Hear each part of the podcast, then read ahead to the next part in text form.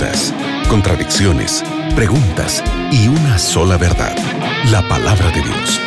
En la mira de la verdad, junto al profesor Leandro Cuadros. Hola amigos de la radio, estamos junto al profe Leandro Cuadros aquí para responder tus preguntas. Este es el programa En la mira de la verdad, mi nombre es Nelson y llegó una pregunta de Santiago de Chile. Antes voy a saludar al profe. Hola Leandro, ¿cómo estás? Hola Nelson, estoy contento porque estamos juntos otra vez más en la radio Nuevo Tiempo para presentarmos a nuestros oyentes la palabra de Dios como ella fue revelada para nosotros. Llegó una pregunta muy interesante y esta es medio capciosa porque la respuesta no está en la Biblia. Vamos a ver, Leandro, cómo salís de esta. Dice, mi nombre es Mauricio Silva y tengo una pregunta. Escuché que en el diluvio Satanás temió por su vida. ¿Es tan así? No es de dudarmos de eso, por lo siguiente. No hay en la Biblia una afirmación clara acerca de eso, pero ¿dónde Satanás estaba en el momento del diluvio? En la tierra.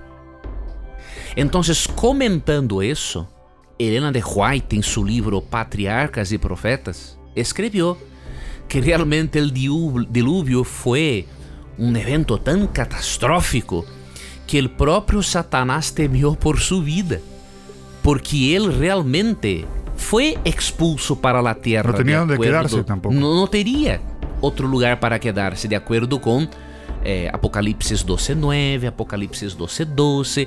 Então, estando Satanás em la tierra, não é um error Helena de White deducir que ele temió por sua própria vida, porque imagines, mesmo ele sendo um ser eh, espiritual, ele presenciou a destruição de um planeta e ele estava no meio.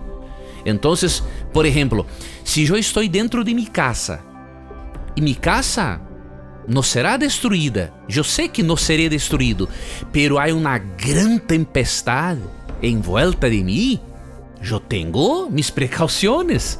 Sí, tenho a sensação de que o mundo pode acabar, minha casa pode cair.